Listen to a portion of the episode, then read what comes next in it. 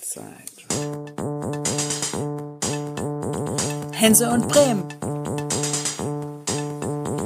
Hense und Bremen.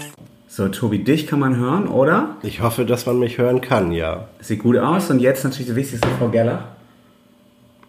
Ja, also soll ich noch mal kurz was sagen als Test? Sieht super aus. Dann, Das ja? sieht gut aus, ja. Also, äh, Sie brauchen sich nicht wundern, dass es um Ton geht hier so, aber man kann was sehen. Also wir haben eine Aufnahme und da sieht es gut aus. Da sind Sie genauso laut wie Okay. wir, obwohl Sie äh, hier im Raum leiser sind. Ja, okay. Genau, super. Okay. Dann würde ich mit meinem quatschigen Intro anfangen und Sie irgendwann begrüßen. Gut. Ja? Herzlich willkommen zu einer neuen Folge von eurem Lieblingspodcast. Und das ist natürlich Hänsel und Bremen. Aber wir haben heute was ganz Neues uns überlegt. Wir haben es schon angekündigt, Tobi. Aber es ist Hänsel und Delmenhorst. Es klingt jetzt irgendwie ein bisschen sperrig. Aber mein Gott, die Bremer haben alle angerufen und gesagt, wir wollen äh, nichts von Delmenhorst hören. Und deshalb haben wir eine eigene Folge. Und ähm, das Wichtigste in Delmenhorst gleich zum Schluss, die, die wichtigste Person für die Zukunft der Horst haben wir dabei, Tobi Hensel. Moin. Hallo Timo. Nein, wir haben, wir haben vor allen Dingen die wichtigste, wichtigste Person der Stadt Delmenhorst heute da, nämlich die noch nicht Oberbürgermeisterin, aber gewissermaßen designierte Oberbürgermeisterin von Delmenhorst, Petra Gerlach. Guten Abend. Ja, guten Abend. Schön, dass ich heute dabei sein darf. Genau, hallo Frau Gerlach und herzlichen Glückwunsch, muss man glaube ich auch sagen. Genau, Das ist auch ja von mir meine Gratulation. im Grunde keine Ja. 24 Stunden her, dass Sie das Ding gewonnen haben, oder? Ja, tatsächlich. Und das ist auch, ich merke halt, äh, dass es auch diese Zeit braucht, um das äh, wirklich zu realisieren, was das gestern, ähm, ja, was da gestern passiert ist und was das für mich auch tatsächlich heißt. Das, äh, ja, braucht eine gewisse Zeit, glaube ich, ähm, das ja zu checken, was, wie sich jetzt tatsächlich ja auch mein Leben tatsächlich umkrempelt, ähm, meine berufliche Zukunft ausschauen wird und ich merke halt auch, wie jetzt der kräftezehrende Wahlkampf von mir abfällt. Also ja, ist schon eine intensive Zeit gewesen. Die Stadt Horst hat uns gefragt, äh, gebeten, noch eine Frage zu stellen. Nehmen Sie denn die Wahl an? Ob ich die Wahl annehme? Ja, Ja. herzlich gerne. ich, ich freue mich ja über dieses super Ergebnis. Ähm, das ist schon stark, das ist schon ein tolles Zutrauen und ich finde auch, äh, ja, viel, vielleicht auch ein bisschen Vorschusslorbeeren und viel Erwartungshaltung auch an mich, da habe ich hohen Respekt vor. Ähm, aber na klar, Chaka, ich möchte jetzt rocken für Delmhorst. Ja, bevor wir die, äh, das jetzt aufnehmen und über Musik reden, finde ich aber spannend, wir sind in, noch im Wahlabend so ein bisschen und auch bei den Wahlen. Ähm, Ja. wie, wie zufrieden sind Sie denn mit den beiden Ergebnissen? Im Grunde waren es ja zwei. Also Sie haben sich ja praktisch auch noch eine zweite Wahl gegönnt. Ja, genau. Ähm, Habe ich mir tatsächlich gegönnt, was aber schon sehr wahrscheinlich war, dass es eine zweite Wahl geben wird, einfach weil wir mit einer Fußballmannschaft zumindest in der Anzahl der ähm, OB-Kandidaten gestartet sind. Und da war im Grunde schon von vornherein klar, dass es ähm, kaum zu schaffen ist, die absolute Mehrheit im ersten Wahlkampf zu erringen. Wobei Dass es das ja am Wahlabend auch mal kurzzeitig so aussah, als ob, ne? Sie waren relativ Ja, kurz also davor. ja, ich, ich bin schon recht dicht dran gewesen. Äh, Das hätte ich mir auch so auch gar nicht erträumen lassen. Das war schon stark. Ähm, aber wie gesagt, ein paar Prozentpunkte fehlen dann doch. Und dann ist wirklich die Kunst, auch für sich zu sagen und natürlich auch motiviert dabei zu bleiben, ähm, dass nicht alle Leute denken, ja, ist doch super und sowieso schon fast alles gelaufen und es geht ja jetzt nur noch um fünf Prozent und ähm, das wird schon alles gelingen, sondern dann natürlich zu sagen, nein, liebe Leute, ihr müsst alle bitte nochmal wählen. Also es geht nicht nur um die restlichen fünf Prozent, sondern es geht darum, jetzt nochmal eben eine Mehrheit auszubauen. Aber das ist uns ja offenbar gelungen. Und ich finde auch ganz stark mit dem gestrigen Ergebnis. Also ich kann da, glaube ich, schon zufrieden sein. Oder wir insgesamt. Das ist ja nie eine Einzelleistung. Das habe ich gestern auch ganz oft betont, weil mir das sehr, sehr wichtig ist. Das geht nur auch mit einem starken Team hinter mir. Ich glaube, alleine kann man eh nichts wuppen in der Imhorst. Da bin ich also schwer von überzeugt. Ähm, sondern das gehört immer dazu auch, ja, dass man Menschen mitnehmen kann und dass die Menschen auch ähm, offenbar auch sehr überzeugt sind, dass ich die Richtige bin für dieses Amt. Und das freut mich natürlich sehr und bestärkt. Wir wollen ja momentan erstmal noch nicht so viel über Inhalte reden, sondern es geht ja einfach darum, die Leute sind immer noch im Wahlfieber.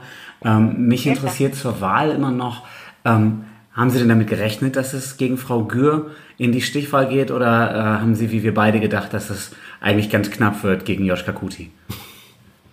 Nee, gerechnet habe ich eigentlich gar nicht, weil ich das ganz schwer finde. Ich bin ganz oft gefragt worden, was meinst du denn, wer mit dir in die Stichwahl geht? Also diese Annahme haben zumindest wohl viele getroffen, dass ich eine der beiden Partner in der Stichwahl sein werde. Aber wer denn mein Kontrahent oder meine Kontrahentin ist, ähm, dazu habe ich auch nie eine Abschätzung abgegeben oder Einschätzung abgegeben, ähm, weil ich das schwer einzuschätzen finde. Es geht ja nicht darum ähm, zu sagen, ja, ich, ich kämpfe jetzt, sage ich mal, in einem Vorstellungsgespräch darum, dass ich die Gunst bekomme von einem Personalvorstand, sondern es geht um die Gunst aller Delmenhorsterinnen und Delmenhorster. Das sind äh, in der Zahl über 80.000 Einwohner.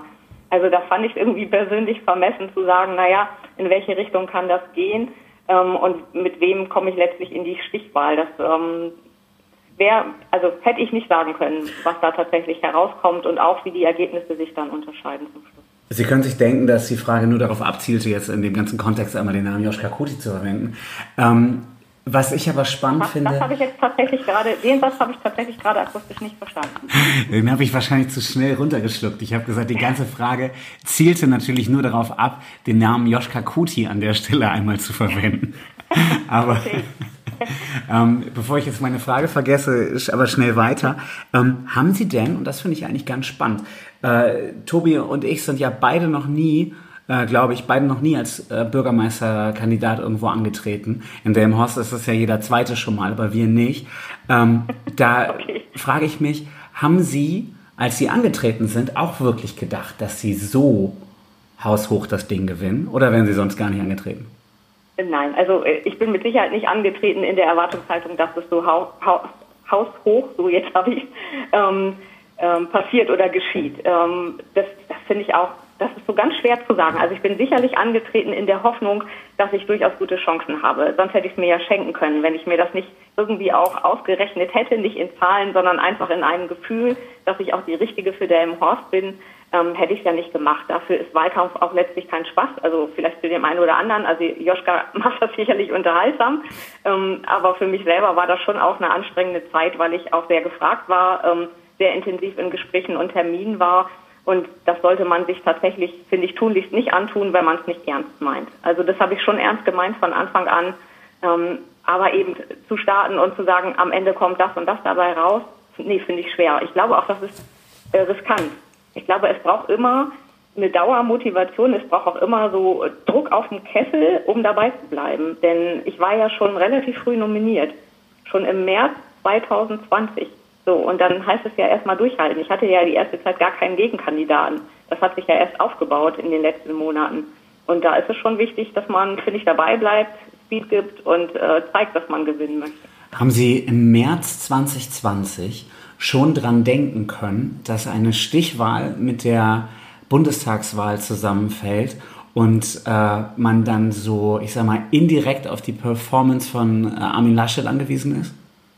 Nein, stand nämlich alles noch gar nicht fest. Zu dem Zeitpunkt stand weder äh, fest, glaube ich, der genaue Termin, nee, der war da, glaube ich, auch noch gar nicht klar für die OB-Wahl, ähm, noch Bundestagswahl. Ich meine, das hat sich erst relativ spät ergeben.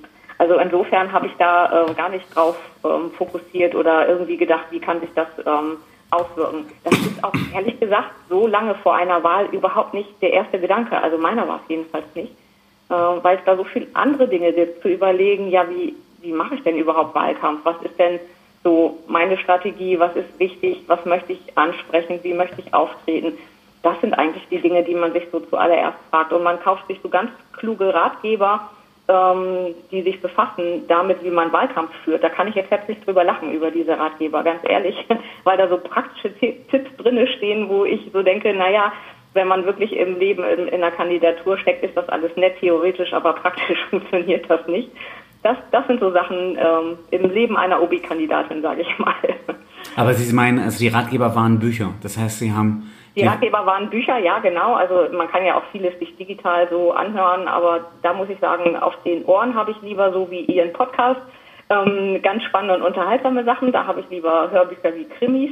Ähm, die Wahlkampfratgeber habe ich mir tatsächlich in gedruckter Form besorgt, ähm, ja, weil ich mich einfach gut auch vorbereiten wollte und die waren auch gut lesbar und interessant. Und ich habe dann immer gedacht, ja, ähm, versuch das mal alles umzusetzen. Nur wenn man dann wirklich im Wahlkampf ist und wenn dann Gegenkandidaten kommen und wenn die Termine kommen, ähm, ja, dann überholt sich das einfach. Da kann man sich vieles vornehmen, was man so machen möchte, wie es die Literatur vorsieht, aber am Ende ähm, ist der Wahlkampf selber was ganz anderes. Wann, wann haben Sie denn angefangen, diese ähm, Lektüre zu lesen? Äh, die habe ich mir gegönnt. Ähm, jetzt muss ich mal überlegen. Also im März haben wir ja die, die Kandidatur bekannt gegeben. Mhm. Äh, dass ich kandidieren werde, war ja schon ein bisschen eher bekannt und wir haben das ja ganz gut unter den Deckel halten können. Oh also ja. ich meine, ich habe mir irgendwann in der Weihnachtszeit, da fahren wir immer mit Freunden äh, nach Blauwand, nach Dänemark, eine Woche in einer Hütte, ähm, ganz chilliger Urlaub. Und da habe ich mir, glaube ich, irgendwann mal die Bücher gegönnt, habe die mitgenommen, mal gelesen, das erste Mal geblättert. Also ist schon ein bisschen her. Okay, also spätestens da wussten Sie ja, dass Sie gerne Oberbürgermeisterin werden möchten von Delmenhorst. Wann haben Sie in Ihrem Leben das erste Mal daran gedacht, ach, einmal Chefin von Delmenhorst zu sein, das wär's. Gar nicht, bevor ich gefragt wurde. Tatsächlich nicht. Ich bin äh, nicht mit dem Ansinnen nach Kloppenburg gegangen äh, und das ist ja so lange auch noch nicht her, ähm, um zu sagen, so, ich komme dann irgendwann wieder als Rathauschefin von Delmenhorst, sondern ähm, ich habe für mich dann schon gedacht, na ja, wenn du was Neues anfangen willst, beruflich eben als Stadträtin in Kloppenburg, dann möchtest du dort auch deinen Schwerpunkt legen. Ich bin dorthin gezogen und ähm, ja, hätte da sicherlich auch beruflich eine ganz gute Zukunft gefunden. Ähm, aber das Leben läuft ja dann meistens anders oder spielt anders, ähm, als man sich das so vorstellt. Und irgendwann kam dann eben tatsächlich der Anruf auch, zunächst eben aus dem CDU-Vorstand, später habe ich dann ja auch mit den Grünen gesprochen. Ähm, ja, wo einfach gefragt wurde, du kannst du mal vorbeikommen, wir würden gerne was mit dir besprechen. Da hätte ich auch im Leben noch nicht dran gedacht, dass es um eine OB-Kandidatur geht. Ähm, und erst in dem Moment, als ähm, ja, ich quasi davon in Kenntnis gesetzt wurde, da war es, glaube ich, gut, dass ich saß. Also sonst wäre ich umgefallen. Das kann man sich, glaube ich, nicht vorstellen. Und es ist ja auch nichts, worauf ich mich beworben hätte oder so, sondern ich glaube, dazu gehört auch immer, dass andere Menschen mich so wahrgenommen haben, dass sie eben auch sagen, sie haben das große Zutrauen, dass du wirklich die Richtige dafür bist. Das ist ja eigentlich der erste Schritt und nicht, was ich mich für eine tolle Person halte. Ich bin ganz froh, dass es so rumgelaufen ist. Aber ein bisschen von der Portion, die Sie gerade ansprechen, gehört dann trotzdem dazu, wenn man so ein Amt äh, durchhalten will. Und dann frage ich mich, Mensch, Sie haben doch in dem Laden schon gearbeitet. Da denkt man doch zwischendurch mal, mein Gott, was macht der da oben denn? Das kann ich da besser. Oder nicht?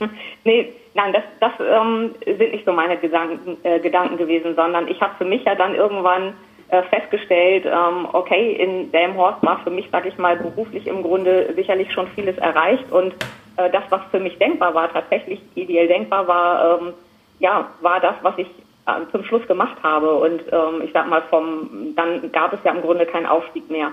Ähm, und deswegen habe ich eher anders gedacht und habe gedacht, na ja, möchtest du jetzt die nächsten 20 Jahre weiterhin quasi die Stadtkämmerin der Stadt Delmenhorst sein, also zuständig für die städtischen Finanzen, an denen es immer irgendwie hapert. Und da habe ich für mich einfach irgendwann erkannt, na, das macht dich, glaube ich, nicht glücklich und zufrieden, jedenfalls nicht auf Dauer, sondern ähm, da möchte ich einfach neue Herausforderungen suchen und die habe ich ja dann eben erstmal nicht in Delmenhorst gesucht.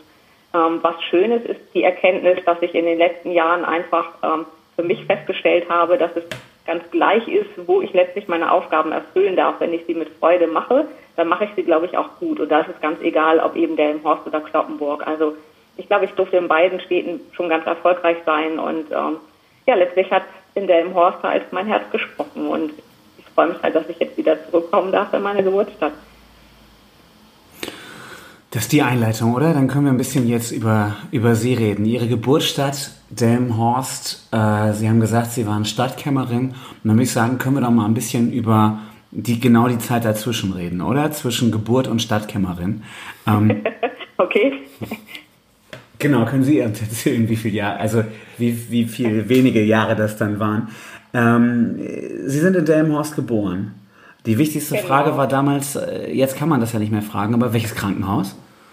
Das war damals noch das ehemalige Josef-Stift.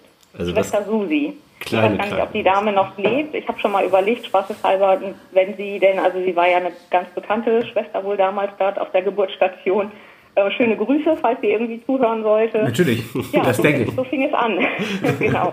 Ich bin dann, ähm, wenn wir da anfangen wollen, also weiterhin dann ähm, aufgewachsen in Ganakesee, habe da meine Kindheitstage verbracht, bin dann aber relativ schnell auch wieder zurückgekommen nach Delmenhorst ähm, über einen Freundeskreis, ähm, über ehrenamtliche Tätigkeit. Ich bin recht früh ähm, eingestiegen, habe ähm, Kinder- und Jugendgruppen geleitet, habe Ferienfreizeiten geleitet und das waren immer, das war der Dunstkreis immer Ganderkesee und der im Horst und darüber ähm, war auch immer eine Verbindung da und sag mal, meine beste Freundin beispielsweise ähm, hat zu der Zeit in der im Horst gelebt und ja, irgendwann habe ich darüber auch meinen Mann kennengelernt, der ist auch der im Horster.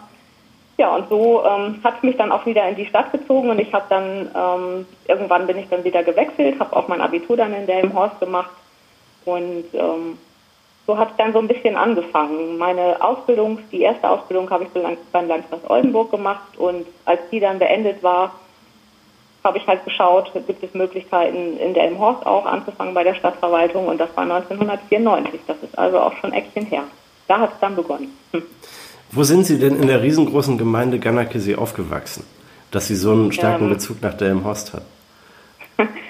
Also ich bin in der Ortsmitte aufgewachsen. Ähm, das ja, also in der Nähe der katholischen Kirche. Das wird Ihnen jetzt vermutlich nicht so sonderlich viel sagen.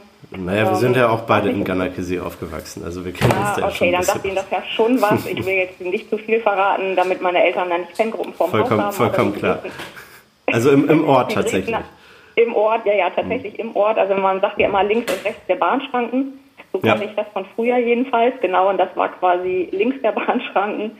Ähm, ja, so. Aber gut, Delmenhorst war immer, ich sag mal, für uns damals tatsächlich, aber auch als Familie Bezugspunkt. Also einmal habe ich auch noch Verwandtschaft in Delmenhorst, schon immer ja gehabt. Meine Mutter hat ähm, in den 60er Jahren in Delmenhorst gearbeitet. Damals gab es ja die Firma Delmut noch. Und die ähm, Firmeninhaber, die ähm, Familie Börbel, da hat sie im Haushalt gearbeitet. Also Bezüge waren eigentlich schon immer da. Mein Vater war Postbeamter in Delmenhorst, damals noch übrigens in dem kaiserlichen Postamt neben dem ehemaligen Josefstift. Da hat er gelernt. So, und da, da sieht man schon, also der im Horst ist ja für Ganakesea, finde ich, ja, so dicht dabei, dass, ähm, ja, dass es da jetzt keine großen Unterschiede gibt, das ist keine Entfernung und wir haben mhm. viel in der im Horst gemacht. Wir sind Sonntag zum Entenfüttern in die Gras gefahren. Das soll man zwar heute nicht mehr, das weiß ich, aber wir haben das damals noch getan, weil das, glaube ich, viele getan haben.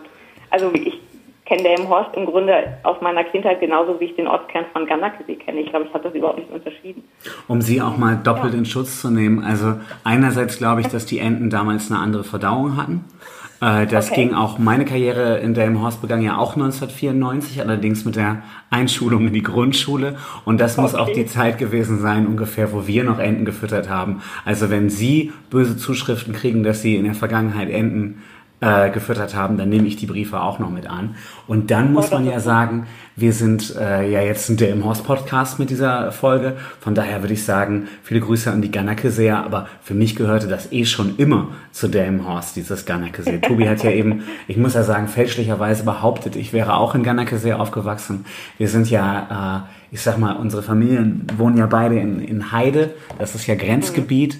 Ähm, aufgewachsen bin ich aber die ersten 13 Jahre ganz klar in der im Horst, nur um mal eben hier diese Street Credibility, sagt man, ne? Ja, das, so ist, jetzt, das ist ja jetzt schon ein bisschen kleinkariert, ja, ja, ne? Ja. Die Leute aus der im Horst, aber der im Hosting aus den Leuten steht überall auf meinen Sachen drauf. Genau. Aber wie gesagt, wir reden über Ganakesee. Es ist der im Horst. Und ja. ähm, da müssen wir kurz eben fragen, haben Sie vor, Ganakesee ähm, einzuverleihen? Soll Ganakesee irgendwann zu dem Eingemeindung steht jetzt noch nicht auf meinem Fünfjahresplan. Also fünf Jahre habe ich ja Zeit und ich glaube, die Aufgaben in Delmenhorst sind so groß, dass ich die Eingemeindung jetzt erstmal hinten angestellt habe. Aber Sie sind 49, das heißt, theoretisch können Sie es noch 20 Jahre machen. Also bis dahin ist Ganakesee Ja, genau. Ach so, und dann, dann sollten wir doch über Eingemeindung nachdenken. Hm, also ich habe vorher noch ähm, liebe Glückwünsche bekommen vom künftigen Bürgermeister von Ganakesee. Äh, damit er mit mir noch korrespondiert, würde ich jetzt erstmal sagen, das Thema sollten wir aussparen. Das machen wir dann später nochmal. Ja, wer weiß, wie, wie äh, gut die Zusammenarbeit mit dem Kollegen Ralf Wessel in Ganakesee werden wird und ob es dann vielleicht eine Fusion auf Augenhöhe gibt oder ähnliches. Genau.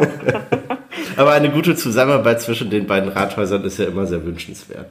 Das ist, finde ich, auch schon tatsächlich wichtig, äh, weil wir eben einfach direkt beieinander liegen und äh, weil ich denke, ja, es mag vielleicht auch in manchen Punkten Konkurrenzen geben, aber in erster Linie ähm, ja, sollte es doch eine gute Zusammenarbeit geben und wichtig sein. Also sicherlich gibt es immer diese naturgegebene Konkurrenz, glaube ich, zwischen Ganaxel und Delmhorst, aber wir wollten ja Ganaxel heute aussparen, haben wir gesagt. Ähm, und das ist ja auch okay so. Aber ganz grundlegend denke ich gerade für die äh, Zusammenarbeit in den Rathäusern ähm, finde ich das schon wichtig, dass man einen guten Draht zueinander hat. Den habe ich, glaube ich, auch zum Landkreis Oldenburg. Da ist ja nun auch der neue Landrat künftig am Start, der Dr. Christian Pund. Wir kennen uns auch. Und ich glaube, das sind sehr, sehr gute Voraussetzungen, wenn man einfach schon ein Gesicht hat, wenn man äh, sich kennt, wenn man sich ja nicht unsympathisch ist, dann kann man, glaube ich, auch gut mal in Gespräche kommen, kann sich auch mal außer der Reihe ähm, irgendwie über was unterhalten und das halte ich schon für, für wichtig, auch für Delmhorst. Dann habe ich hier auf meiner Liste noch stehen äh, die Frage, was ist denn oder welches ist denn Ihr Lieblingsstadtteil in Delmenhorst? Soll ich da schon gleich Gannakesee einloggen? nee, da stehe ich dann natürlich für den Norden, also für Bungerhof, weil ich da letztlich auch lange Zeit gelebt habe, in der Friedenstraße. Aber also fast ähm, in Heide. Genau, fast in Heide. Bitte? Fast in äh, Heide. Wir fühlen uns ja, gerade beide ziemlich zu Hause. Ja, fast, genau. Also Friedenstraße ist ja quasi ähm, ein Teil äh, Ganderkesee und Teil ähm, Delmhorst, aber als Oberbürgermeisterin habe ich natürlich alle Delmhorster Stadtteile lieb. Da muss ich gar keine Sorge machen. ähm, und dann finde ich aber noch spannend, da können wir jetzt mal, ich hoffe, das wird jetzt kein, wieder kein Ort in Ganderkesee. Äh, was ist denn Ihr Lieblingsort, also Ihre Lieblingsstelle? Wir würden natürlich beide sagen, äh, das Stadion an der düsteren Ortsstraße, Tobi, oder? Aber äh, ähm, was sagen Sie denn? Lieblingsstelle in Delmenhorst ist für mich ähm, das Gartenhaus, weil ich da äh, geheiratet habe. Und weil ich mit dem Gartenhaus und der Burginsel total schöne Momente äh, verbinde. Also schöne Konzerte, ähm, andere Begegnungen, die wir hatten. Also ich finde, das ist einfach ein schöner Ruheort, zentral in der Stadt, die grüne Perle. Ja, ich mag das. Dann, äh, um Ihre Dienstleistung in Zukunft auch nochmal so ein bisschen anzupreisen hier, ähm, eine Oberbürgermeisterin darf dann auch verheiraten, oder? Also Sie könnten praktisch auch von der anderen Seite ähm, das Gartenhaus nochmal betreten. Könnte ich. Ähm, dafür braucht es dann aber, soweit ich weiß, eine gesonderte Schulung. Ähm, und ähm, da ich, wie gesagt, auch so von einem vollen Terminkalender ausgehe, wäre das jetzt nicht so meine erste Mission, ähm, das zu machen kann man überlegen, wenn man ansonsten nicht weiß, wie man den Tag rumbekommt, aber da mache ich mir ehrlich gesagt gar keine Sorgen ab 1. November. Da ja einige CDU-Kollegen diesen Podcast wahrscheinlich hören werden und der eine oder andere auch geschäftstüchtig ist, möchte ich natürlich meine ökonomische Seite in diesem Format auch nochmal zeigen. Meine Idee wäre ja, Sie machen diese Ausbildung und dann kostet es mhm. einfach richtig viel Geld, sich von Ihnen trauen zu lassen und damit kriegt man die, Staats äh, die Staatsfinanzen, die Stadtfinanzen wieder in den Griff. Das wäre doch ja, was. Ja, das ist ja also ist ein ganz charmanter Gedanke. Jetzt, wo Sie es sagen, sollte ich vielleicht auch nochmal drüber nachdenken. Mhm. Ich würde sagen, irgendwie, was, was, was nimmt man denn? Vielleicht so 1000 Euro oder so oder 2000 Euro? Okay. Nur Tobi Hensel kriegt Rabatt. Ja, aber das ist ja dann auch nicht schön für mich, wenn sich dann keiner zur Trauung findet, weil, sich man, weil man sich das einfach nicht leisten kann. Also das fände ich dann auch nicht so toll für mich. Ich habe das Gefühl, Hochzeiten heutzutage sind eh ein finanzieller Überbietungswettkampf. Und äh, okay. damit man die Zahlen möglichst im hohen zweistelligen Bereich hinkriegt, braucht man halt einfach ja auch Ausgaben ja, so gesehen äh, geht es vermutlich dann unter bei all den Ausgaben, die so eine wirklich opulente Hochzeit kostet. Das, da müssen Sie recht haben. Sie gucken also einfach, was, was ja? nimmt die Fotografin und dann nehmen Sie den gleichen Preis und dann sind Sie, glaube ich, ganz gut abgedeckt. Ja, das ist eine gute Idee. Also ich bin gespannt, Timo, wenn du dann demnächst heiraten wirst. Äh, nee, auf jeden Fall nicht in der Hochzeit. Nicht traut. Doch, das, also bitte, das ist jetzt aber, das ist jetzt Gesetz, das tut mir leid für Sie, aber die Hochzeit ist Gesetz in der Hochzeit. Wir haben ja auch dieses Bremen-Format und ich glaube, äh, die Frau, die ich gerne heiraten würde, die würde mir dann eher sagen, ja, to äh, Timo, du kannst natürlich in, in Delmenhorst heiraten, aber, aber nicht Tobi. hm, na gut, aber das sollten Sie vielleicht nachher nochmal ausdiskutieren, da, genau. da möchte ich mich auch gar nicht einmischen. Äh, genau, bist du, Tobi? Du hast darüber gedinst. Ähm, wir sprachen eben über die katholische Kirche. Äh, ich nehme ja wahr, dass die Partei, die sie unterstützt hat, auch irgendwie traditionell eine Nähe zur katholischen Kirche hat. Wie viel, wie wichtig war denn die katholische Kirche, um äh, zur CDU zu kommen? Nee, ich, da sehe ich für mich persönlich keine direkten Zusammenhänge. Das würde ich nicht unbedingt so sehen. Also ja, vielleicht schon in dem Sinne, dass mir christliche Werte schon wichtig sind. Also ich bin in einem christlichen Haushalt aufgewachsen ähm, und eben auch nah bei der Kirche und ich habe viel Ehrenamtlichkeit ähm, erlebt über die Kirche. Ich habe vorhin gesagt, ich habe Kinder- und Jugendgruppen geleitet und Ferienfreizeiten betreut und äh, da gab es ja schon auch direkt den Kontakt ähm, zur Kirchengemeinde, aber mehr erlebt, ich sag mal, als Gemeinschaft, so wie andere Leute beispielsweise auch in Vereinen zu Hause sind und dort aktiv sind. Und so war bei uns immer die Nähe zur Kirche da. Mein Vater war Kirchenküster. Äh, meine Mutter hat sich ehrenamtlich engagiert und so war es für uns im Grunde auch ganz klar, ähm, dass wir im Grunde bei allen ehrenamtlichen Dingen mit dabei sind. Also da sind wir ähm, reingewachsen. Wir heißt also meine Schwestern und ich. Wir waren drei Mädels zu Hause und haben uns da unterschiedlich engagiert. Ähm, und so war vielleicht, weil Sie das gefragt haben, sicherlich so ein bisschen gelegt, dass mir natürlich schon, ja, ich sag mal, das Zehn nicht ganz unwichtig ist. Also es spielt für mich ja schon auch eine Rolle. Ähm, aber letztlich, ähm, ja, für die Aufstellung als OB-Kandidatin habe ich auch immer gesagt, ich bin parteipolitisch nie sonderlich aktiv gewesen. Ich habe da auch gar nicht die Zeit für gehabt oder mich da viel reinhängen können, sondern ähm, mir war es dann wichtig, auch klar zu haben, dass ich als Oberbürgermeisterin, und dazu stehe ich auch nach wie vor, letztlich parteipolitisch neutral unterwegs sein muss. Ich bin unterwegs für diejenigen, die mich gewählt haben. Und das sind nicht nur Menschen, die der CDU nahestehen, sondern das sind ja viele andere Delmenhorster auch. Also insofern ähm, ja, ist es so, dass ich halt sage, ich möchte meine Aufgabe den, den Menschen gegenüber ähm, ausüben können und fühle mich dann einfach der Aufgabe verpflichtet und nicht parteipolitischen Interessen. Wo wir dann aber da gerade sind, finde ich das spannend, nochmal zu fragen. Also ja. ich habe sie, ich sag mal, kennengelernt, da dachte ich, oh ja, das ist die Kandidatin der CDU und der Grünen. Wie viel CDU-Kandidatin und wie viel Grünen-Kandidatin waren sie denn? Äh, CDU oder Grünen-Kandidatin? Nee, also sie waren ja CDU und Grünen-Kandidatin bei der Wahl. Ja, ähm, also ja. im Grunde CDU-Kandidatin, die von den Grünen unterstützt wurde. Aber wenn Sie das mal so in Prozent ja. sagen, wie viel CDU und wie viel Grünen, Grüne war das denn jetzt? Äh, Sie meinen, die mich unterstützt haben? Nee, wie, wie grün sind Sie? Genau. Wie, wie grün ich bin. Ja. das ist, ähm, puh, finde ich schwer zu sagen, weil ich sag mal, ähm, wir haben ja, dass sich beide ähm, Parteien unterstützt haben, hat ja einen Grund. Und der ist wirklich so, so wie ich vorhin gesagt habe, nicht, weil ich irgendwie ähm, parteipolitisch aktiv geworden bin, sei es in der CDU oder sonst irgendwo, sondern dass beide Parteien mich ja anders kennengelernt haben. Ähm, und zwar dadurch, dass ich ja schon länger in, in ähm, Delmenhorst gearbeitet habe, haben sie mich in Zusammenarbeit mit dem Rat kennengelernt und haben halt festgestellt, dass ich jemand bin, der ähm, ja die Arbeit gut auf die Kette bekommt, eine gute Zusammenarbeit mit dem Rat habe, ähm, mit den Leuten halt unabhängig von Parteizugehörigkeit ganz fachlich umgehe, gemeinsam gute Ergebnisse hinbekomme. Ähm, und insofern war das, glaube ich, gar nicht entscheidend. Also ich glaube, ich trage schon auch ein gewisses grünes Herz in mir, ja. Also klar, es gehört ja schon auch dazu, wenn man aufgestellt wird als Kandidatin der Grünen, ähm, zu sagen, passt es denn? Das haben wir ja in den ersten Gesprächen auch für uns so eruiert. Passt es sowohl für die Grünen als auch für mich? Das musste ja beide stimmen.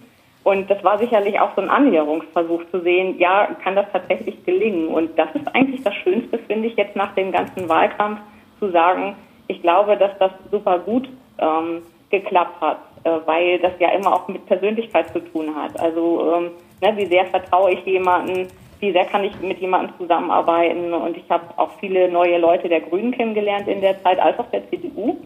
Ähm, und eben einfach festgestellt, dass es miteinander super gut funktioniert. Also ich glaube, dass ich durchaus ein schwarz-grünes Herz habe, wenn ich das so sagen darf. Aber wie gesagt, für das Amt, was ich auszuüben habe, und das ist mir sehr, sehr wichtig, weil ich bislang all meine Führungsämter so ausgeübt habe, äh, muss im Vordergrund stehen, was ist wichtig und gut für die Stadt. Was ist denn wichtig und gut für die Stadt? Wollen wir jetzt mal zu den Inhalten kommen, Timo? Ja, gerne, genau. Genau, ja, was ist denn in erster Linie für Sie gut und wichtig? Dann fragen ja. wir doch die Frage einfach gleich so offen. wichtig und gut für die Stadt ist, glaube ich, tatsächlich, ähm, dass wir den Blick nach vorne richten und versuchen, so ein bisschen Aufbruchstimmung auch mitzunehmen. Also wenn dieser Wahlkampf, glaube ich, etwas gebracht hat und ich hoffe nicht nur in meinem Team, sondern auch in der im Horst allgemein und so nehme ich das wahr von den Rückmeldungen, die mir die Menschen gegeben haben in unseren Begegnungen, dann wünschen sie sich auch Aufbruchstimmung. Dann sind sie es einfach auch leid, dass ähm, immer ganz viel gemeckert wird, dass ähm, sicherlich ja mitunter Stillstand in der Stadt wahrgenommen wird, dass das schade ist, aber dass sie eben sagen, wir sehen aber durchaus auch Potenziale und wir würden uns einfach wünschen, mit ihnen gemeinsam die Stadt mal wieder ein bisschen nach vorne zu bringen. Also viel Thema war eben auch, dass das gerade in den letzten Jahren sehr vermisst wurde, dass viele ähm, noch gut in Erinnerung hatten, dass es viel Streitigkeiten gab, ähm, auch zwischen, äh, ja, innerhalb des Rates, also viel gegeneinander, wenig miteinander und dass sich dadurch einfach auch in der Stadt nicht viel getan hat, was dann auch logisch ist. Also letztlich bin ich auch als Oberbürgermeisterin immer davon abhängig, dass ich die Menschen mitnehmen kann und auch, dass ich den Rat mitnehmen kann. Und wenn man dann ähm, es nicht schafft, ja, die Leute quasi irgendwie ähm, denen eine Perspektive zu geben und zu sagen, so wollen wir nicht langsam mal in diese Richtung gemeinsam marschieren. Und ähm, man befindet sich in so einer Phase, dass man das Gefühl hat, irgendwie gefühlt für die Bürgerinnen und Bürger hat sich teilweise nicht so viel getan. Dann ist das schon sehr, sehr schade, finde ich. Und ich glaube, so ein neuer Stadtrat, der ist ja nun auch frisch gewählt mit mir gemeinsam, bringt dann immer auch die Chance, dass man sich da neu sortieren kann und dass man gemeinsam guckt, ähm, was soll denn unsere Strategie sein für Delmenhorst? Die kann ich ja gar nicht alleine ähm, erfinden. Wäre auch schlimm, wenn ich es täte, weil dann habe ich ähm, vielleicht irgendwelche Wunschvorstellungen, äh, wo ich aber die Leute nicht mitnehmen kann. Ich glaube, das Wichtigste ist tatsächlich, dass wir jetzt schauen mit dem neuen Rat, ähm, was ist denn unsere Strategie für Delmenhorst? Was ist uns am wichtigsten? Weil wir immer auch ehrlicherweise sagen müssen, wir können nicht alles gleichzeitig machen. Das geht leider nicht. Dafür ähm, ja, fehlt uns so ein bisschen die, die finanzielle Struktur in der Stadt. Wir müssen schon auch genau gucken, was uns wichtig ist, was sind denn unsere Stärken, was wollen wir aufbauen, wo müssen wir ähm, weitermachen, wo müssen wir fördern. Und ich glaube, da ist es wichtig, dass man auch ehrlicherweise da miteinander umgeht und sagt, lasst uns darüber doch mal Ziele finden und nicht immer irgendwie versuchen, alles zeitgleich zu machen und überall irgendwie was zu tun. Ähm, dann bleiben wir so im Klein-Klein. Und meine große Vorstellung wäre halt, dass wir nicht im Klein-Klein bleiben, Aber Sie sondern dass wir... Mhm, gern. Oder sagen Sie zu Ende gerne. Ja, ähm, dass wir eben, ich sag mal, die großen Dinge ähm, auch wirklich voneinander bekommen und ähm, dass wir uns nicht so, ja, zerfasern, sage ich mal, in Details, sondern dass wir wirklich überlegen, was ist uns wichtig und da müssen wir unsere Kräfte bündeln. Also Sie werden ja, sobald Sie dann äh, Ihr Amt antreten, am 1. November gleich ein paar Baustellen vorfinden. Nicht? Ihr Vorgänger Genau. wird dann ja sehr viel abgerissen haben werden und Sie werden aufbauen müssen. Ne? Ja, aufbauen müssen, ja, aber ich sag mal auch aufbauen dürfen. Also Ja, Vorarbeiten sind ja nun mal notwendig ähm, und ich hoffe natürlich sehr, auch wenn fünf Jahre nun wirklich nicht viel sind, ähm, dass wir in dieser Zeit auch tatsächlich sichtbar etwas aufbauen können. Und ich glaube, das ist wichtig für die Delmenhorsterinnen und Delmenhorster. Also diese Sichtbarkeit von Veränderung in positiver Art und Weise, die finde ich schon sehr wichtig für die Stadt, dass sich etwas tut, dass wir also diese Projekte auch wirklich gut nutzen können. Das finde ich durchaus relevant.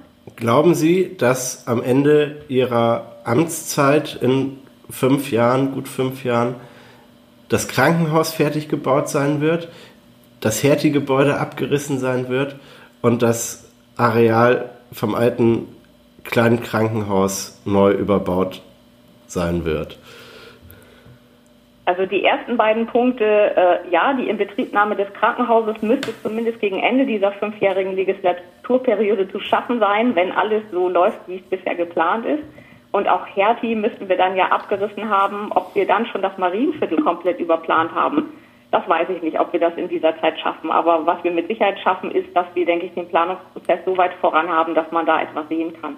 Also selbst wenn es noch nicht am Ende steht und ich vielleicht schon irgendein Schleifchen durchschneiden darf, ähm, glaube ich aber schon, dass ich da in dieser Zeit was tun kann. Und das scheint mir schon auch wichtig zu sein für die Stadt. Wie gesagt, ähm, es braucht da schon auch ähm, sichtbare Zeichen, dass sich Dinge verändern, auch gerade in der Innenstadt. Und eine zweite Amtszeit bräuchte es wahrscheinlich dann auch. Also ich will jetzt nicht schon gleich für die zweite Amtszeit werben. Ich würde erstmal die erste wirklich gut, gut machen wollen. Ich würde die erste, ähm, ja, ich sag mal, wirklich meine Ärmel hochkrempeln und ähm, mein Bestes für Delmenhorst geben wollen. Und dann, dann können wir immer noch gucken, wie es weitergeht. Sie sprachen gerade vom Marienviertel. Das wird dann natürlich noch nicht komplett fertig sein, aber was Sie ja mitmachen können, ist weiter Weichen stellen. Äh, Wird es einen speziellen Ort geben, wo man auch, äh, ich sag mal, sich mit Schwester Susi auseinandersetzt? Und jetzt aus der Gag-Ebene raus. Äh, es ist ja ein Ort, wo echt viele Delmenhorster geboren worden sind. Äh, das äh, ist ja eigentlich für Aufbruchstimmung und für äh, die Geburt neuer Ideen äh, auch ein spannender Ort. Das Marienviertel meinen Sie jetzt speziell? Ja, das Marienviertel Ja, und die klar. Idee, dass das einfach ein Ort war, wo viele Delmenhorster geboren worden sind. Also wir können Ja, immer noch die. Fragen stellen, in welchem der beiden Krankenhäuser wurdest du eigentlich geboren? Das wird man dann, äh, ich sag mal, im Podcast in 20 Jahren, äh, bei den nächsten Podcasts dann nicht mehr fragen können. Und ähm, von daher finde ich, ist das ja eine gewisse Besonderheit. Also ich sag mal, wenn man einen alten Friedhof überbaut, hat das auch äh, was Besonderes. Aber das ist voll das Gegenteil. Es ist der Ort, wo andere Leute geboren worden sind. Und äh, wenn Schwester Susi so eine besondere Relevanz hat, ich äh, weiß nicht, wie alt Schwester Susi war, als sie geboren worden sind, wenn die da schon in ihren äh, besten Jahren war, dann wird's eng, ob sie noch lebt. Aber dann könnte man äh, symbolisch auch an diese Personen, die da, ich sag mal, äh, einen Großteil der Dame Hoster ähm, zum Licht der Welt gebracht haben, auch nochmal gedenken oder äh, irgendwie mitspielen mit der mit dieser Also Sie haben positiven ganz, Stimmung. ganz spannende Ideen, muss ich gerade feststellen. Bei Schwester Susi muss ich dazu sagen, äh, wenn die Dame das geschafft hat, ähm, mich so weit auf die Welt zu holen, was wohl nicht ganz einfach war. Ich war ein echtes Schwergewicht. Äh, sieht man mir jetzt nicht mehr an, aber das muss damals so gewesen sein. Sumo-Ringer hat mal jemand bösweise behauptet. Ähm, ja, dann ähm, ist das sicherlich eine schöne Idee. Vielleicht können wir das so ein bisschen äh, weiterdenken. Also die Idee einfach, dass wir diesem Viertel neues Leben einhauchen. Und das hat ja auch damit zu tun, dass wir sagen, ähm, ein Krankenhaus wird dort nicht mehr sein, aber wir können über ein neues Stadtquartier ähm, neues Leben in einer Stadt einhauchen. Wir können ihm Ideen und Impulse geben. Und ähm, ich hatte, glaube ich, auch schon öfter mal erwähnt, dass ich mir da eben gut ein neues Stadtquartier vorstellen kann, ähm, auch gut neue Wohnformen vorstellen kann. Also Wohnen nicht in Reihenform irgendwie anonym, sondern auch in einer Form der Begegnung. Wenn man also beispielsweise generationenübergreifendes Wohnen dort ermöglichen kann, dann heißt es auch, man hat Begegnungsorte, ähm, die Menschen, die dort leben, die können sich austauschen untereinander, vielleicht können sie sich auch optimalerweise unterstützen, ähm, dass eben ja, Jüngere ähm, den Älteren zu Hilfe gehen, aber die Älteren vielleicht auch mal auf die Kinder der Jüngeren aufpassen. Ähm, das wäre schon so eine Vision, wo ich denke, so entsteht eben auch entsprechend Leben in der Stadt, weil ähm, das gehört ja mit dazu. Ich finde, eine Stadt, die nicht lebt und nicht atmet, ähm, die gibt es im Grunde nicht mehr. Und das ist schon wichtig, dass wir da Impulse schaffen. Und das Marienviertel fände ich ideal dafür, weil es ähm, zentral liegt, aber trotzdem im Grün und auch recht ruhig. Also wenn man da steht, wo jetzt äh, die Krankenhausruine ist, merkt man, man ist zwar recht zentral in der Stadt, aber ähm, das ist trotzdem ein schöner Ort zum Wohnen und zum Leben, glaube ich. Genau, es ist in Delmenhorst ja an einigen Orten relativ ruhig, vor allem nach 18 Uhr. Ähm, was ich aber ganz spannend finde, ist die Idee mit der Aufbruchsstimmung. Die haben wir jetzt im Wahlkampf erlebt. Dann haben sie gesagt, sie haben fünf Jahre. Was ist denn die erste, die, erste Chance, um jetzt diese Aufbruchsstimmung auch zu erhalten? Ja, tatsächlich. Ähm, ich sprach vorhin eben von dieser Strategie. Das betrifft aber mehr so interne Vorgänge wie einmal, ähm, wie stellen wir uns im Rathaus auf und wie stellt sich der Rat auf. Das finde ich schon wichtig, dass wir da miteinander gucken, wie wollen wir die nächsten Jahre gestalten.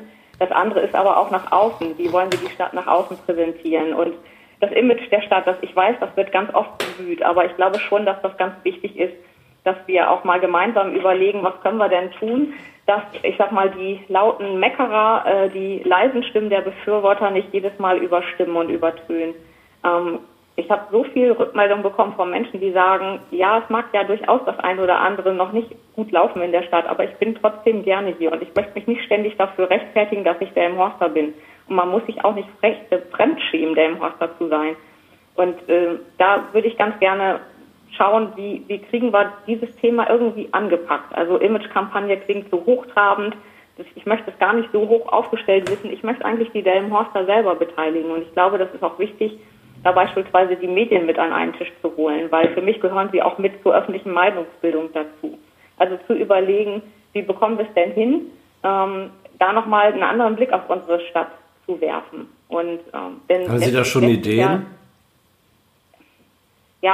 nee, so richtig konkrete Ideen äh, sicherlich nicht, weil ähm, ich glaube, die entstehen dann, wenn man zusammensitzt mit den Menschen, die sich selber mit ihren Ideen einbringen können. Also meine Idee ist einfach nur, Image lässt sich halt nicht verordnen. Also ich, ich stelle mir das nicht so vor, dass jetzt ein externes Beratungsunternehmen kommt, ganz viel Geld dafür haben möchte, so wie ich für, für standesamtliche Trauung künftig. Und am Ende ähm, ja, ähm, wird dann irgendwas aufoktroyiert, was aber irgendwie gar nicht zur Stadt passt. Ich sag mal, das ist ja vielleicht auch ein Vorteil, weil ich ja nun selber auch ähm, quasi der im Horst darin bin und dass ich dieses Gefühl, ähm, der im Horst wahrzunehmen als jemand, der hier auch ähm, sein Leben verbracht hat, lange gearbeitet und gelebt hat, ähm, ein gewisses Feeling habe für die Stadt und eben sage, naja, wo, wo sind denn unsere Stärken, die wir vielleicht noch weiter ausbauen können und wo müssen wir vielleicht mal gucken, dass wir Schwächen begegnen.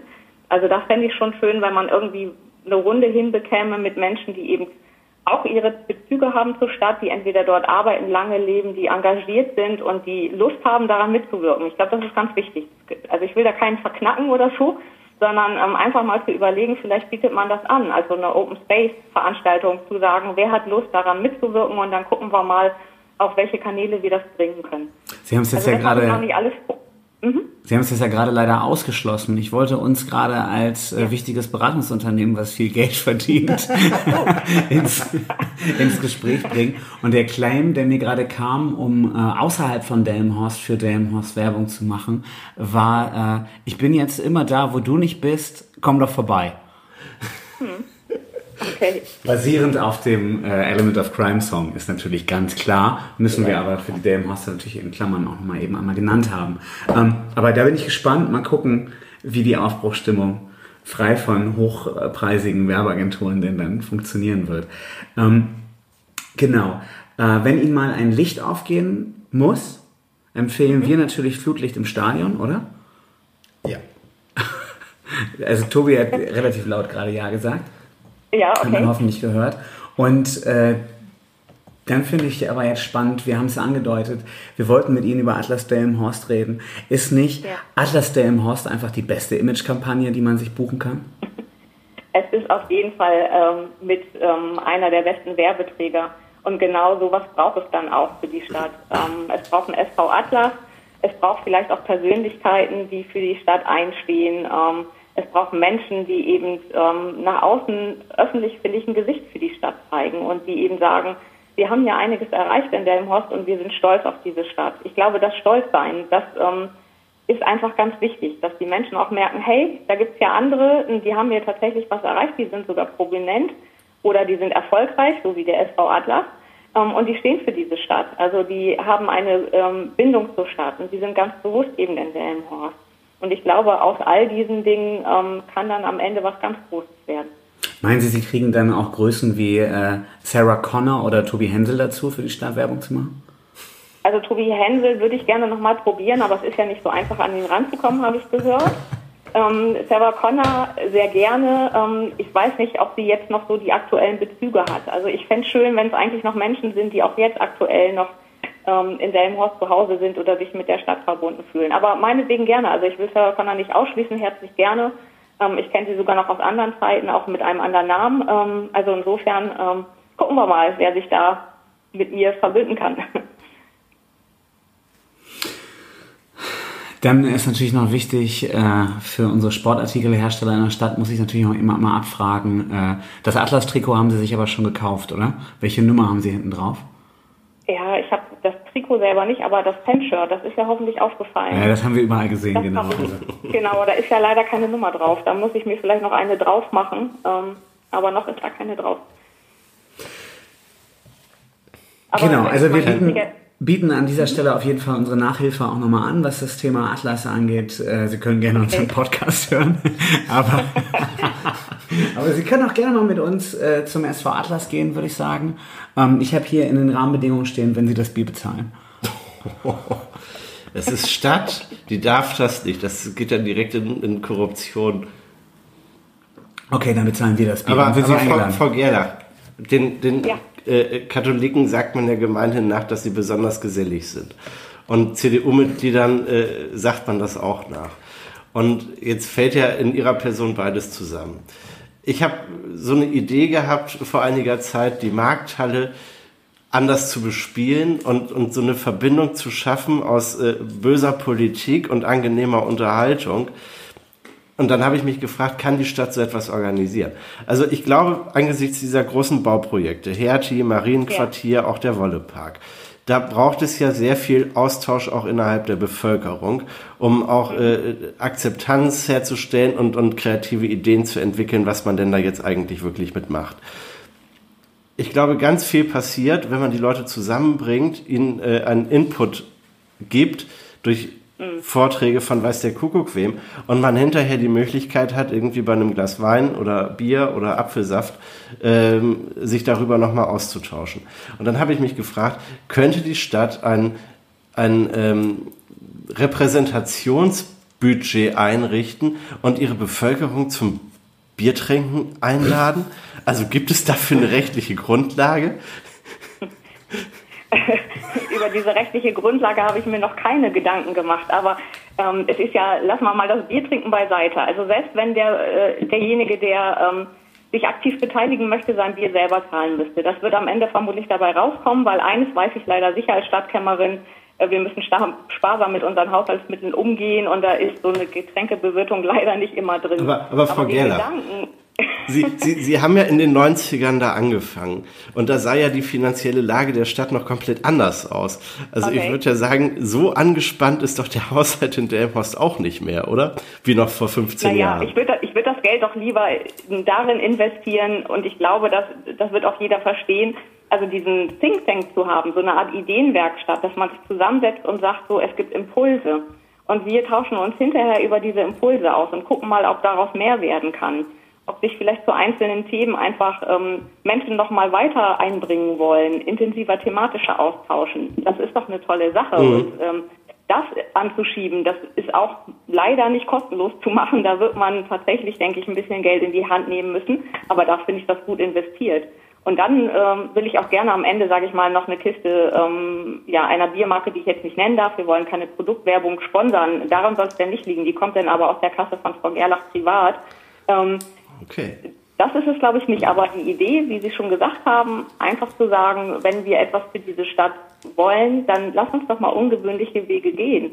Und selbst wenn denn mal ein Weg vielleicht am Ende nicht ähm, weitergeht, weil wir feststellen, okay, das ist vielleicht eine Sackgasse, das lässt sich nicht realisieren. Ja, so what? Aber ich glaube trotzdem, dass es solcher Ideen bedarf, damit wir eben in der Stadt vorankommen. Und ich denke, es ist vor allem auch sehr, sehr wichtig, dass man den Delmenhorst dann eben zeigt, dass man äh, diese Prozesse immer wieder anstößt und dass man sie mitreden lässt und äh, wenn die äh, Bürgermeisterin dann den Kasten Oettinger bezahlt, dann kann sie da natürlich auch noch mit hausieren gehen. Also ähm, auch da ging es nur darum, Oettinger noch einmal zu nennen. Ähm, Nein, aber was ich wirklich sagen will, ist, und das ist ja nicht nur Klamauk hier, ähm, dass es einfach total spannend ist, diesen Prozess anzustoßen und eben wirklich ja. die Leute ähm, naja, natürlich ist wichtig, jedermann an einen Tisch zu setzen. Und es gibt ja immer wieder diese Beteiligungsformate. Ich glaube, ich selbst war vor vielen Jahren mal bei so einer ISEC-Runde dabei, danach aber auch nie wieder was davon gehört. Und äh, dann kommt man sich mal äh, 70 Seiten PDF runterladen oder so und wusste auch nicht, ob das mhm. wirklich passiert ist, was man da mal gesagt hat. Und es war trotzdem irgendwie ein, zwei Nachmittage. Ähm, aber wenn man wirklich ich sag mal, Leute, die ein gewisses Gewicht haben, und damit meine ich jetzt nicht mein Körpergewicht, sondern einfach irgendwie äh, Leute zusammenbringt und da wirklich ein Spirit draus entsteht und man mit dieser Gruppe auch länger arbeitet, ich denke, dann kann, kann da was passieren, ohne dass man dem, dem Rat was wegnimmt. So. Genau. Ähm. Ich sehe das auch gar nicht so als wegnehmen, sondern tatsächlich so eine Vordenkerstruktur. Und ja. ähm, gute Dinge äh, können ja letztlich auch zu einem guten politischen Beschluss führen. Dann ist es ja noch besser. Aber ähm, ja, ich will ja den Leuten nicht wegnehmen, dass sie selber für ihre Stadt denken wollen. Das wollen ja ganz, ganz viele. Die wollen ja ihre Ideen einbringen. Und ähm, ja, jeder hat ja so seine ähm, spezielle Passion, wo er eben sagt, das interessiert mich und da würde ich mich gerne weiter engagieren. Und ich glaube, dass das schon so ein Prozess ist, der im Grunde auch so parallel zu, zu so einem Imageprozess laufen muss oder vielleicht sogar optimalerweise, wenn wir überhaupt Beteiligungsprozesse in dieser Art und Weise haben, ähm, dann auch dazu führt, dass ähm, die Stadt einfach anders wahrgenommen wird, dass man sich vielleicht auch ernst genommen fühlt und ähm, der Stadt auch mehr verbunden fühlt. Also ich sehe da durchaus größeren Nutzen. Ideenfabrik der im Horst kommt mir da gerade. Und ich hatte zwar eben gerade die Turbinenhalle im Kopf, aber da ist der, der Sound ungefähr so schlecht wie bei uns hier gerade. Ähm, von daher sollte man woanders hingehen. Aber man redet dann ja in Zimmerlautstärke miteinander. Von daher könnte man auch ins Comedia, oder? Hm. Das dürfte dann ja gehen. Also der Hausgag. So. In Ihrer Amtszeit wird die Sanierung des kleinen Hauses fallen, ne? Ja. Darf ich das mit der Ideenfabrik denn schon so vermarkten oder gibt es da jetzt, weil Sie es gebracht haben, Patent drauf? Weil dann würde ich es gerne kostenlos schon mal annehmen wollen. Sie kriegen alles von mir kostenlos. Äh, also das ist äh, sowohl äh, den, den Spruch, den ich von Element of Crime geklaut habe, als auch die Ideenfabrik in der Horst. Also ich denke, das ist so oft überall geklaut mit, den, mit dem Think Tank oder so. Ähm, wenn ich da jetzt noch was drauf anmelde, ganz schnell, ähm, nee, ich muss auch irgendwann ins Bett, also das mache ich heute Abend nicht mehr. Okay, alles klar. Ähm, was haben wir noch? Wir haben natürlich ganz wichtig, äh, Ja, wir haben über Passion gerade gesprochen, nicht? Ihre Passion ist schon die Musik, das kann man sagen, oder? Ich habe den letzten Satz müssen Sie leider nochmal wiederholen, weil der ist noch halb angekommen. Dass, dass Ihre Passion schon die Musik Ja. ist. Sie haben lange im Kirchenchor gesungen und Sie spielen Oboe, habe ich gehört. Hat sich das rumgesprochen, ja. Also Kirchen, Kirchenchor ähm, alleine war es nicht nur. Ich habe ähm, im Jugendchor, in der Jugendband lange Zeit gespielt, auch in diversen Chören, ja. Ähm, aber eben nicht nur so klassische Kirchenmusik vielleicht, wie man sich das vorstellt. Die war auch mit dabei, es war auch schön. Aber eben durchaus auch ähm, ja anderes Liedgut. Und ich habe mich an vielen Instrumenten probiert. Also ich ähm, habe damals meine klassische Karriere an der Blockflöte begonnen, ich glaube wie viele Musiker. habe das aber auch recht lange durchgehalten, sieben Jahre war zum Schluss im Kammermusikorchester in Ganakesee. Ja, und dann irgendwann habe ich mich an der Oboe probiert, habe Gitarre gespielt, ein bisschen Klavier und ähm, da fehlte mir dann aber tatsächlich ein bisschen Geduld und Fleiß. Am Ende gerade Oboe ist ein sehr schwer spielbares Instrument, super schön. Ich höre das nach wie vor total gerne, aber das braucht ähm, ganz viel Übung, ähm, weil das schon auch ein Kraftakt ist, die Mundmuskulatur zu trainieren. Ähm, und dafür fehlte mir dann einfach Geduld und Zeit. Ähm, ja, und die Stimme habe ich eigentlich immer bei mir. Die durfte ich vor einer Woche sogar noch mal ausprobieren. Da hat meine jüngere Schwester geheiratet und ich habe dann da während der Feier noch ein paar Lieder zum Besten geben können. Das war sehr schön und ähm, ja, Musik ist schon gehört schon bei mir mit zum Leben dazu. Das ist tatsächlich so. Also eine äh, Rathausband wäre noch äh, denkbar. Das ist ja noch der Hammer. Also ich ähm, bin ja voll von Ideen, wenn wir fertig sind mit dem Podcast. Unglaublich. Ja, genau. Das ist natürlich äh, hier die, die große Doppelbewerbung. Äh, wir lassen uns, glaube ich, wegkaufen von unseren Arbeitgebern, wenn sie beide einstellen. okay. Dann ist natürlich ganz spannend. Äh, Oboe haben wir gelernt. Ich lese jetzt nicht mehr vor, was eine Oboe ist, haben wir natürlich vorhin gegoogelt. Ganz klar, wir sind ja ähm, Kulturkenner. Deshalb können wir Google bedienen. Und dann finde ich noch ganz spannend, okay, ähm, also ich stelle mir jetzt vor, Frau Gerlach ist über den Ganakaseer Fasching mit einer Oboe gelaufen. Ähm, aber erzählen Sie doch mal, was äh, ist denn Musik, die Sie so hören gerade? Also was, was für Musik begeistert Sie jetzt gerade, außer We Are the Champions von Queen? Ich höre relativ viel Deutschrock, ähm, wenn ich Musik höre. Ich habe aber keine ausgesuchten Gruppen oder so. Das ist nicht so, dass ich jetzt sage, ich schalte dann weg, wenn andere kommen, sondern ähm, ich mag durchaus die Mixtur. Also da gibt es jetzt nichts, wo ich sagen würde, hey, ähm, das ist jetzt die Band äh, meines Herzens momentan, ähm, sondern ich sag mal alles, was mich irgendwie froh stimmt und Musik schafft das relativ schnell. Ich schalte auch tatsächlich gerne mal ab und an auf einen Klassiksender, ähm, weil ja, ich finde, das gibt so schöne Emotionen. Also das kann ich durchaus auch gerne hören, ähm, aber auch gerne was Rockiges. Also wie gesagt, äh, da bin ich nicht festgelegt. Ähm, am liebsten ehrlich gesagt immer noch selber machen, aber wenn das nicht geht, dann gerne Musik auf die Ohren. Also wenn Herbert Grönemeyer ankündigen würde, er würde im Sommer im Weserstadion ein riesengroßes Open-Air-Konzert spielen, dann würden Sie sich sehr schnell um eine Da bin Karte ich dabei, bemühen. war ich auch beim letzten Konzert, was er da hatte. Haben Sie denn das neue Ärzte-Album Dunkel schon gehört? Weil Nein. da ja der Titelsong, oder nicht der Titelsong, aber der, die erste Single-Auskopplung, Kopplung, da ging es um was Neues. Was Neues, das wäre Okay. doch auch was für Sie, oder? Ja, das, das wäre auf jeden Fall was, das stimmt. Also ich hatte mal die Chance, die Toten Hosen kennenzulernen, mehr per Zufall, weil äh, mein Patenonkel in Düsseldorf lebt und wir waren auf Kneipentour und dann waren die Jungs gerade da gewesen, haben Live-Konzert gegeben. Das war ganz cool, direkt in der Düsseldorfer Altstadt. Ähm, ja, aber wie gesagt, nur um so ein paar Beispiele zu nennen. Sie haben die kennengelernt oder Sie haben die äh, beim Konzert Naja, ich gesehen? habe sie spielen gehört. Also ich glaube, Campino kann sich an mich nicht mehr erinnern, ich aber an ihn. Aber so ist das nun mitunter. Ne? Ich kann ihn ja mal einladen ins Delmenhorster Rathaus, dann kennt er mich auch. Ja, vielleicht so eine Ehrenbürgerschaft oder sowas. Da, ähm, das wenn ja das Mikro nachher aus ist, denken wir uns mal eben zusammen aus, warum er der im Hostel Ehrenbürger wird. Und äh, dann würde er vielleicht mal vorbeikommen. Ja, ein Toten Hosen-Konzert auf der Burginsel, wenn das machbar ist. Oder auf, auf einer anderen Kulturstätte. Jetzt die, die äh, Stadtratsparteien, die kandidiert haben, haben, hatten sich ja gegenseitig überboten in Ideen, wie man die Kultur in der Stadt fördern könne. Ne? Ja. Ich glaube, erst seit der Diskussionsveranstaltung, oder? Naja, auf jeden Fall. Ähm, mir fällt ein, es war ja im Sommer jetzt äh, Fuel in the Slaughterhouse da mhm. und Helge Schneider. Ja. Wenn man das zusammenführt, Hel wenn Helge Schneider bei Fuel in the Slaughterhouse spielen würde, dann wären das faktisch die Toten Hosen, oder?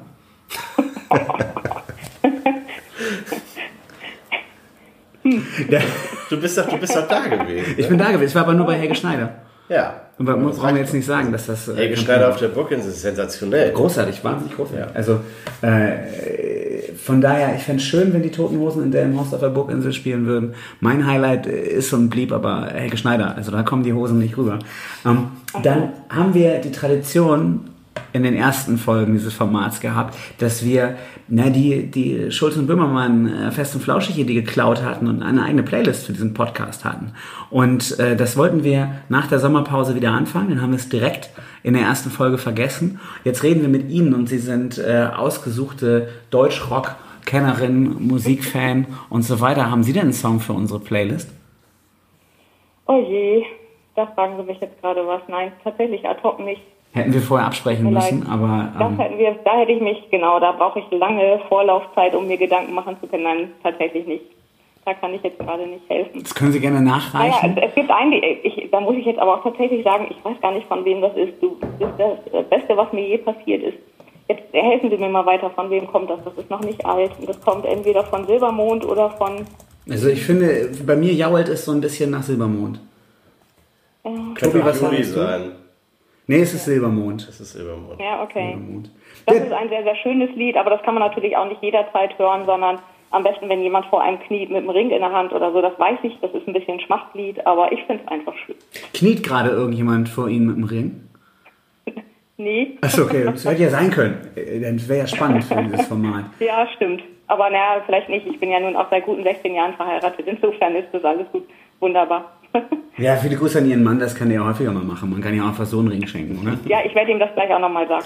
Viele Grüße, genau. ähm, genau. Ich hoffe, für meine Freundin ist dieses Format zu langweilig. Dann hört sie das mit dem Ring nicht. Gut. Ähm, äh, Tobi, hast du den Song für die Playlist? Ja. Ich konnte mich auch vorbereiten. Das ist natürlich wirklich jetzt unfair gegenüber Ihnen, Frau Gerlach. Das muss ich ja zugeben. Wir haben das Okay. kurz vorher kam uns die Idee und dann äh, hatte ich was im, im Köcher und, und Timo hat möglicherweise auch was. Von Lindsay Buckingham, dem ehemals Gitarristen von Fleetwood Mac, äh, Ja. der vorvergangene Woche ein neues Album rausgebracht hat nach zehn Jahren, On the Wrong Side. Und mein Englisch Spelling ist very bad. Aber dieser Song sollte es sein. Ja, dann möchte ich von Tokotronic äh, Jugend ohne Gott gegen Faschismus draufsetzen. Vielleicht äh, für die Titelzeile schon, damit es hier in diesem Delmhorster-Format mit reinkommt. Und natürlich Fotoautomat von Muff Potter. Ähm, aber da brauchen wir in diesem Format jetzt nicht weiter besprechen. Ähm, was ich aber spannend finde, wenn wir über Kultur, Playlists äh, und so weiter sprechen, ähm, Sie haben das Ding jetzt ja gewonnen. Was wird denn aus dem Wohnwagen? Weil viele der im Hoster werden Sie ja mit dem Wohnwagen über die, ich sag mal, Inko-Parkplätze der Region äh, regelrecht Touren gesehen haben. Wird das jetzt der Tourbus äh, fürs Oboen-Ensemble? Naja, das vielleicht nicht, aber ich bin tatsächlich ganz oft gefragt worden, ähm, ob ich denn weiter mit dem Mobil unterwegs bin. Jemand hatte mir noch die Idee mitgegeben, letzten Samstag am Infostand, das doch zumindest in einer gewisser Regelmäßigkeit auch als Oberbürgermeisterin zu machen, weil das einfach sehr, sehr gut angekommen ist. Das hat halt Bürgernähe gezeigt und das war eine lockere Art, mit den Menschen ins Gespräch zu kommen. Ja, da werde ich noch mal eine Nacht drüber schlafen. Also im Moment schläft wiederum äh, das Wahlkampfmobil. Das steht also bei uns noch unterm Zelt und das soll eigentlich nächste Woche erstmal wieder in einen Schuppen gehen, den wir dafür angemietet haben. Ähm, ja, dann geht die schöne Plakatierung ab und es bleibt nach wie vor unser privates Mobil. Wir haben es ja auch komplett selber umgebaut, von Hand ähm, angemalt und neu verlegt und wir würden das ganz gerne schon auch für die eine oder andere Gartenparty, wenn Corona denn will, nutzen wollen. Vielleicht auch mal im Rahmen des Ehrenamtes, dass wir sagen, wir schenken da Cocktails aus oder vielleicht mal zum Weihnachtsmarkt einen Glühwein, wie auch immer. Also ähm, die Idee finde ich gar nicht so verkehrt. Vielleicht setze ich es künftig auch nochmal ein, weil es kam wirklich super an. Und es war ja auch ideal für mich, weil ich konnte dann quasi am Infostand immer noch nebenbei fünf Cocktails picheln ohne Alkohol. Aber trotzdem war lecker. Also die Bürgermeistersprechstunde äh, zur Not wirklich auf dem Rathausplatz oder auf dem Marktplatz ähm, aus dem Wohnwagen heraus hat schon hat schon was. Oder irgendwie auf dem Samstagmorgen äh, beim Wochenmarkt da einfach nochmal Präsenz zu zeigen. Ich glaube, dass ähm, dass es dann auch wirklich seinesgleichen sucht für eine, für eine Oberbürgermeisterin, sich diese Zeit auch mal zu nehmen. Also ähm, ja. was man so mitbekommt, wie sonst Oberbürgermeister oder Bürgermeistersprechstunden laufen, da, äh, ich sag mal, kommt der Knochen schon irgendwie zum Hund. Und ich glaube, als äh, Oberbürgermeisterin muss man eben auch sehen, dass man zu den Leuten kommt und dann ist das ein super, super Ding. Finde ich tatsächlich auch, weil ich auch von diesen klassischen Bürgersprechstunden wenig halte, genau wegen dieser Kommstruktur. Mhm. Also ich öffne quasi für eine Stunde mein Büro und ihr dürft dann zu mir kommen. Das, das ist nicht so wirklich meins. Ich weiß noch nicht, in welchem Format ich das anders regeln kann, aber vielleicht ist der Einsatz des Mobils gar nicht verkehrt. Oder eben eine Begegnung auf dem Wochenmarkt, wo auch immer. Aber eben nicht ähm, ausschließlich in meinem Büro im Rathaus. So sehe ich mich auch nicht. Also ich möchte mich schon auch bei den Menschen zeigen und mit den Menschen im Gespräch bleiben. Aber dann erzählen Sie doch mal, jetzt wurde so viel über Kultur gesprochen. Was sind denn Ihre schnellen Aufbruchideen für die erste Zeit, äh, wie man das Thema Kultur in Delmenhorst wieder größer macht? Ich fand das ganz schön, als wir ähm, in der Markthalle diskutiert haben, eben über die Zukunft der Kultur. Und im Grunde am Ende dann äh, fand ich ganz schnell festgestellt haben, wichtig ist, glaube ich, genauso wie in den anderen Dingen, die wir vorhin besprochen haben, Ideenwerkstatt oder Ideenfabrik, dass man sowas auch wieder äh, leben lässt in der im Horst. Also die Menschen zusammenkommen lässt, ähm, die einfach zu dem Thema was sagen möchten und sagen können. Und das sind ja ganz unterschiedliche Bereiche im Kulturbereich. Ähm, einfach weil ich wahrgenommen habe, da gibt es eine große Sehnsucht auch danach, dass Kultur wieder ähm, ja, mehr Leben bekommt in der im Horst. Ich meine nicht nur traditionelle Kultureinrichtungen, sondern im Grunde Dinge, die ich als Kulturszene bezeichnen würde, vielleicht auch als Musikszene oder als Veranstaltungsszene das sind alles ganz verschiedene Bereiche, die aber, finde ich, ineinander greifen, wenn wir möchten, dass unsere Stadt einfach liebens- und lebenswert ist. Und dann gehört dazu für mich eben auch, dass da eine gewisse Musikszene Raum bekommt. Also beispielsweise, ähm, indem wir halt schauen, gibt es eine Möglichkeit und irgendeinen Ort, wo vielleicht die erfahrenen Musiker wie Detlef Blanke die Möglichkeit haben, ähm, jungen Musikern eine Plattform zu bieten. Ich weiß nicht, ob die Villa da ein geeigneter Ort ist. Da gibt es jedenfalls Möglichkeiten auch, ein Studio halt, ähm, damit sich da junge Bands überhaupt vielleicht so ein bisschen mal erproben können. Aber ich wünsche mir eigentlich auch noch zentraler in der Innenstadt, also vielleicht an einem unserer größeren Innenstadtprojekte eine Möglichkeit, wo Kultur wieder stattfinden kann. Und auch, ja, so wie, das ist jetzt gerade ein ganz trauriges Beispiel, weil Extrem ja nun leider verstorben ist, aber so eine Art Kernkulturkneipe in anderer Art und Weise ähm, einfach, ja, wieder zentral. So dass sich da Leute locker treffen können, dass Live-Musik möglich ist, dass man einfach zuhört, dass man ähm, vielleicht auch entdeckt wird oder dass äh, Musiker miteinander ins Gespräch kommen oder Leute, die einfach Spaß haben an der Musik oder an Kultur. Ähm, ich glaube, so entsteht es und nicht, ne, weil wir sagen, wir wollen irgendwas zwanghaft in irgendeine Richtung bringen, sondern wir müssen äh, Raum lassen dafür, dass sowas überhaupt entstehen kann. Das würde ich mir sehr wünschen für Delmenhorst, wenn wir so anfangen können. Wir sprachen ja so ein bisschen über Lieblingsorte. Äh, ich finde ganz, also einer meiner Lieblingsorte ist auch der Wasserturm. Ich finde, der wird viel zu wenig genutzt. Wir haben mal ähm, Pavillone reingestellt in den Wasserturm, um zu versuchen, die Akustik zu brechen, um da Konzerte drin veranstalten zu können. Ich glaube, das geht inzwischen ja. mit dem Brandschutz auch alles nicht mehr. Aber wenn man mal äh, den Leuten zeigen möchte, die Kultur in der im Horst ist uns wichtig, ich glaube, man könnte mal eine Zeit den Wasserturm abgeben und ja. äh, ihn mal bespielen, bekleben, äh, kapern lassen oder eben zeigen, dass man mit diesem, mit diesem großen Ort, mit diesem Wahrzeichen einiges machen kann. Vielleicht wäre das ganz ja. spannend. Ja, weil es auch tatsächlich ein Wahrzeichen ist und ähm, ja, sag mal ja nicht mehr in seinem Ursprungsformat als Wasserturm genutzt wird. Ähm, und trotzdem ist es eben unser Wahrzeichen. Und ähm, ich finde es dann immer schön, wenn Dinge, die da sind, dann auch entsprechend nochmal in Szene gesetzt werden können. Und da bietet sich der Wasserturm ja ideal an. Oder auch eine andere ähm, ja, Möglichkeit, wenn wir sagen, was sind denn so Räume, in denen Musik und Kunst und Kultur leben kann. Also das habe ich jetzt nicht abgestimmt äh, mit irgendeiner Kirchengemeinde, aber ich sag mal, wir haben große Kirchen in der Stadt und ich kenne zum Beispiel die Nacht der offenen Kirchen und das ist nichts anderes, als Kirche zum kulturellen Ort zu machen. Da finden dann ähm, Reihen statt an Veranstaltungen und man kann sich eben von einem Ort zum nächsten begeben und äh, hört unterschiedliche Stilrichtungen, unterschiedliche Musik, unterschiedliche Konzerte. Ähm, ganz toll, ich finde das total inspirierend. Also es braucht sicherlich auch eben bewusster Begegnungsorte, die wir noch schaffen müssen, aber ich glaube, wenn wir das, was wir haben, auch bewusster nutzen, dann kann das auch richtig gut sein. Oder beispielsweise um die Stadtkirche herum einfach mal gucken, das ist ein schönes ähm, historisches Ambiente. kann man das nicht noch irgendwie mehr mit einbinden? Kann auch eine Möglichkeit sein. Muss ja nicht alles immer gleich riesig sein, sondern ähm, ich glaube, die, die schönsten Dinge wachsen erstmal auf, sind erst klein und werden größer. Das klingt nach einer rosigen Zukunft für Johannes Mitternacht. ja, zum Beispiel. Den würde ich natürlich super gerne damit einbinden.